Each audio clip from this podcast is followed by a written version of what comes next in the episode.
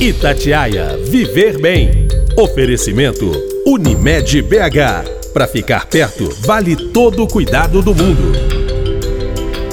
Para combater a Covid-19, os brasileiros adotaram o distanciamento social, melhores hábitos de higiene e o uso de máscaras. Isso desde o final de março do ano passado. Mas será que essas medidas de proteção contra o coronavírus também auxiliaram na redução do número de outras doenças respiratórias? Mesmo que o distanciamento social, o uso das máscaras e o hábito de lavar as mãos tenham sido importantes para a redução dos casos de infecções respiratórias, outros fatores devem ser considerados. Por exemplo, um dos principais grupos de risco são os idosos. Para se protegerem da Covid-19, as pessoas com mais de 60 anos investiram mais esforços para proteção e circularam menos, o que pode ter contribuído para a queda nos óbitos, até mesmo pela influenza. Bom, falando ainda sobre as doenças respiratórias, a gripe, asma, a bronquite, rinite, sinusite, pneumonia são algumas das mais conhecidas. Mas neste mês de março, a gente não pode esquecer também da tuberculose, já que em 24 de março é o Dia Mundial de Combate à Doença, que já foi um dos maiores temores da humanidade. Mas se engana quem pensa que a tuberculose ficou no passado. A enfermidade continua presente e até março de 2020 era considerada a doença infecciosa com o maior número de mortes diárias em todo o mundo, sendo sobreposta pela Covid-19. Para a gente falar sobre as doenças respiratórias, quem está aqui no podcast Itatiaia Viver Bem é o Dr. Silvio Musman, pneumologista, médico cooperado da Unimed BH. Doutor, obrigada por estar aqui com a gente, viu? O prazer é todo meu, eu que agradeço o convite, né? Tanto da Rádio Tatiaia como da Unimed BH, e participar e poder esclarecer aí as dúvidas, poder clarear um pouco essa situação que está afligindo todos nós, né? Doutor Silvio, a primeira pergunta que eu te faço é a seguinte: agora, nessa época de pandemia, né, como é que a gente pode diferenciar uma doença respiratória, uma gripe, por exemplo, da Covid-19? Muita gente às vezes dá um espirro, sente uma alergia e já pensa: nossa, eu tô com Covid, e agora o que, que eu vou fazer? Tem como diferenciar? Tem como diferenciar não muito facilmente. Por quê? Porque o Covid ele é também um vírus de preferência respiratória, né? Ele prefere as vias respiratórias.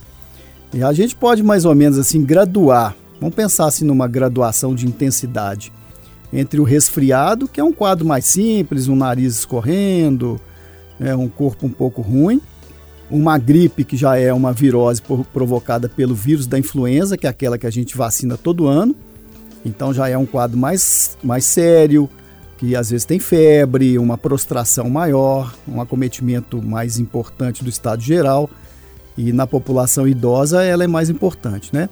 E o Covid, que normalmente começa com esses sintomas mais leves, parecendo um resfriado ou uma gripe, mas ele tem umas características próprias. Por exemplo, a perda de olfato, a gente para de sentir o gosto da comida, para de sentir o cheiro das coisas. Não é uma coisa que acontece com todo mundo, tá? Algumas pessoas vão ter ou não.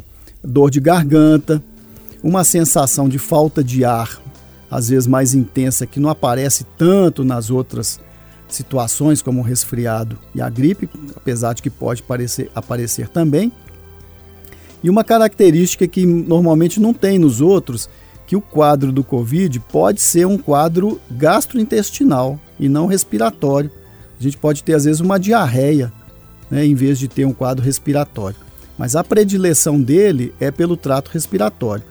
Agora, no final das contas, o que vai realmente fazer a diferenciação é o teste, o isolamento do, do material genético, né, o cotonetezinho do nariz, que é o, o principal, é o que vai identificar mesmo a presença do, do de, do, de fragmentos do, do vírus né, no nosso trato respiratório. Ô doutor, e cuidar da imunidade também nunca foi tão importante. Existe alguma forma da gente colocar a imunidade lá em cima? A imunidade, normalmente, a gente, né, as pessoas, pessoas comuns, pessoas normais que estão aí vivendo seu dia a dia, elas normalmente têm uma, uma situação imunológica preservada, né, uma imunidade competente, que a gente diz. E isso é fruto de uma boa alimentação, de é, respeitar o sono, ter horas de sono, de repouso, atividade física, Ou seja, manter aqueles hábitos de saúde é, que todo mundo recomenda. Existem algumas situações em que essa imunidade ela está comprometida por conta de outras doenças ou de algum tratamento que a pessoa faz. Então, por exemplo, um, um diabético, uma pessoa que tem insuficiência renal crônica, uma pessoa que tem câncer e faz quimioterapia. E no geral, então, a preservação dessa competência imunológica que vai nos garantir uma defesa adequada contra essas bactérias, os vírus que estão toda hora querendo nos invadir, é manter hábitos saudáveis, né? Agora, no caso das doenças respiratórias, mais tão importante quanto essa competência imunológica, a gente está bem de saúde, né? É realmente proteger a transmissão, porque a transmissão dessas doenças ela se dá preferencialmente por via respiratória. Então, sim, por isso que essa questão que hoje a gente fala da máscara não é assim uma obsessão, não é um exagero, ela é uma realidade. A transmissão ela se dá realmente, principalmente por gotículas de saliva, tosse, espirro, secreção nasal, e a gente respira isso ou a gente coça o olho e introduz o vírus. Então, é, essas questões elas são importantes sim na, na, na prevenção da doença. Ô, doutor, e voltando a falar das doenças respiratórias, né? Asma, gripe, é, bronquite, pneumonia, o senhor percebeu que o isolamento ajudou a diminuir o número de casos de um ano para cá, do início da pandemia para cá? É, realmente, é, porque como, como as doenças respiratórias elas são normalmente transmitidas por contato direto entre as pessoas, né? Então, o isolamento social que a gente vem passando nesse último ano, o uso de máscaras, realmente ele diminuiu um pouco a, a, incidência das doenças respiratórias. Agora, a gente não pode esquecer que as doenças elas não deixaram de existir, não. Elas continuam aí, a bronquite, a asma, o enfisema, a pneumonia, né? Agora, essas pessoas que são mais doentes, na medida em que elas estão tendo menos contato, elas também estão sujeitas a ter menos crises, porque as infecções respiratórias, e principalmente as viroses, são dos principais fatores que desencadeiam uma crise, seja uma crise de asma ou uma crise de infecciosa de uma bronquite, de um enfisema, né, de um que a gente chama de DPOC.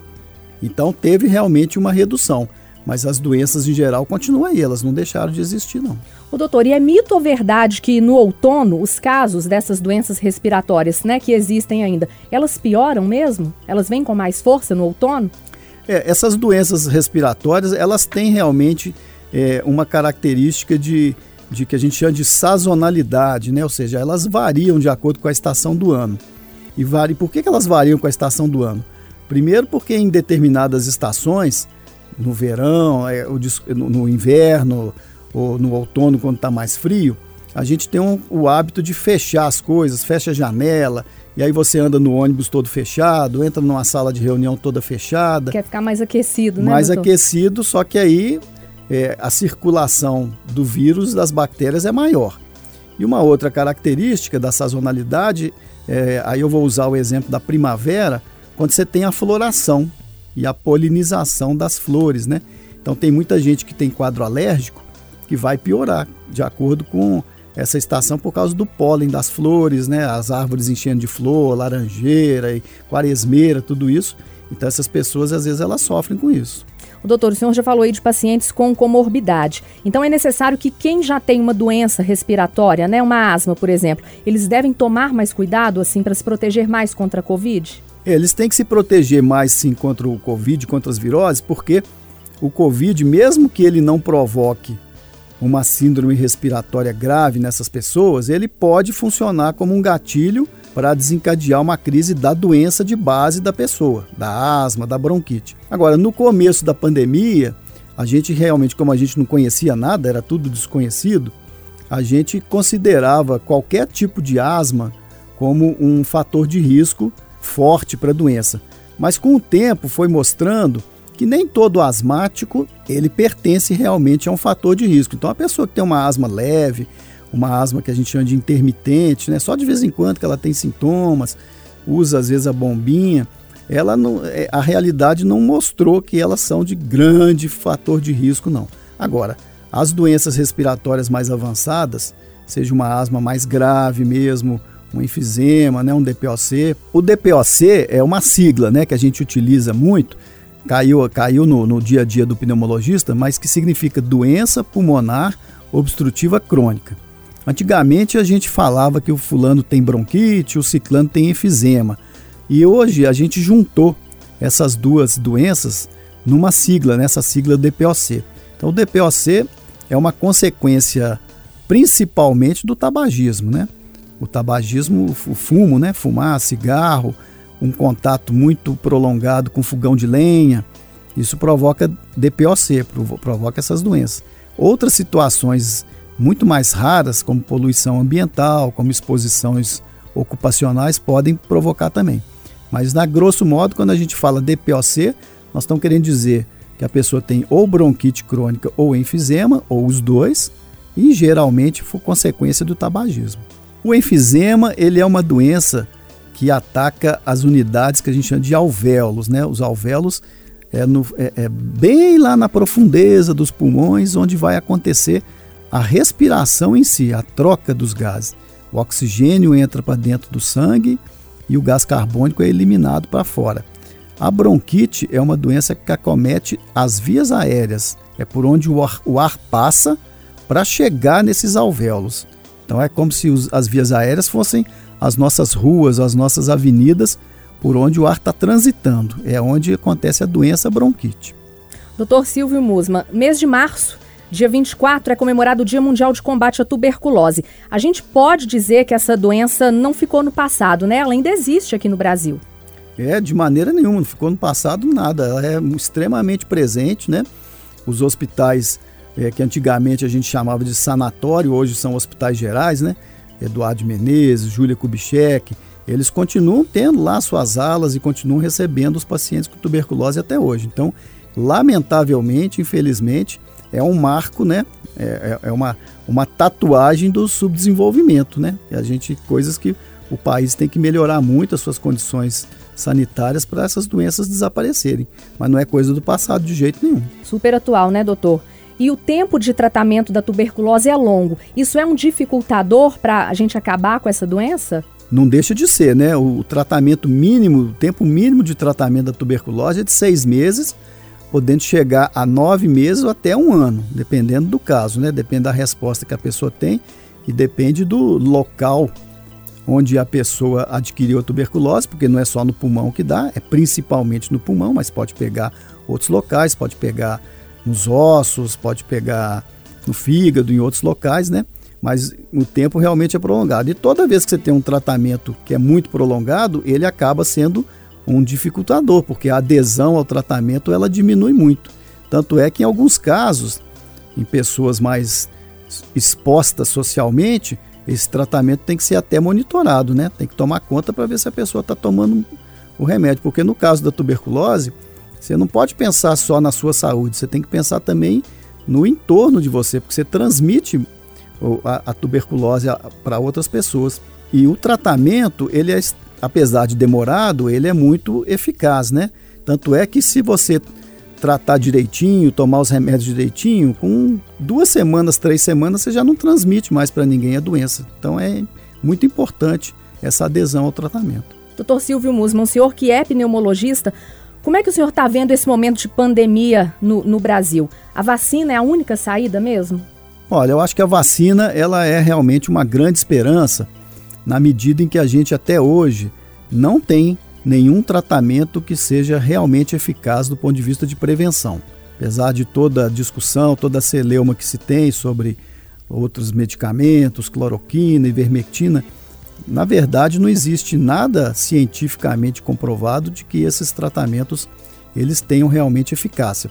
Pode até não ter um, um, um risco muito grande para a pessoa usar o medicamento, mas benefício em termos de prevenção da doença para evitar que uma doença se torne uma doença mais grave, isso não existe. Essa infecção do Covid, é, na grande maioria das, dos casos, 80% talvez, não vai trazer assim, um problema muito sério para a pessoa, não. Mas vamos dizer, em torno de 20% vão desenvolver uma doença mais séria. Como a nossa população é muito grande, 20% acaba sendo um número muito grande e acaba enchendo os hospitais e os CTIs. Agora, é, esse tempo de pandemia, eles no, nos ensinou também que é uma doença com o, o diagnóstico relativamente fácil, através dos testes do cotonete, né, um exame relativamente fácil de fazer, e o tratamento, a abordagem que você faz dos pacientes nas fases iniciais da doença, ele não é uma abordagem tão complicada assim, e os medicamentos que a gente tem para usar não são medicamentos tão caros a ponto de inviabilizar um tratamento.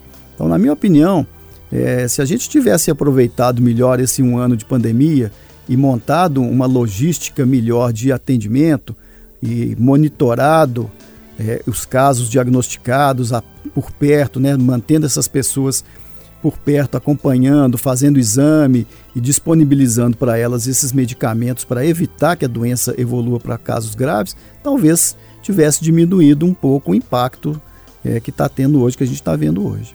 Doutor, e especificamente no seu consultório, o movimento aumentou?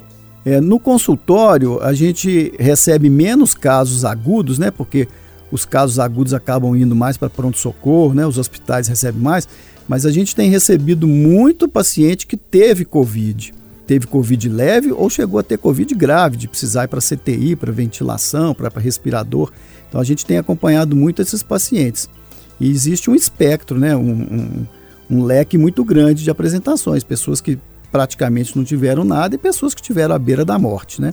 Então realmente é, são pessoas que merecem um acompanhamento, pelo menos para a gente ver, numa, numa avaliação que seja, se ficou alguma sequela ou não.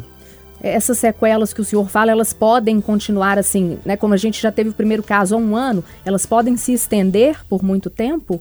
Podem sim, né? Porque uma das características do Covid é provocar uma inflamação no pulmão.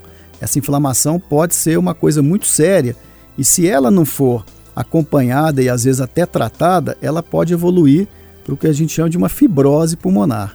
A fibrose pulmonar é, já é um estágio mais avançado dessa inflamação e aí já se torna uma situação irreversível.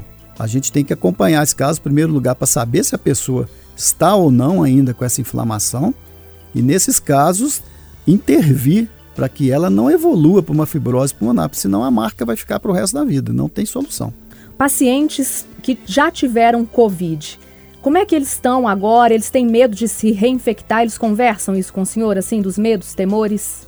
Conversam. As pessoas, me parecem, muita gente extremamente frágil ainda do ponto de vista emocional, porque alguns dos sintomas, eles duram muito tempo.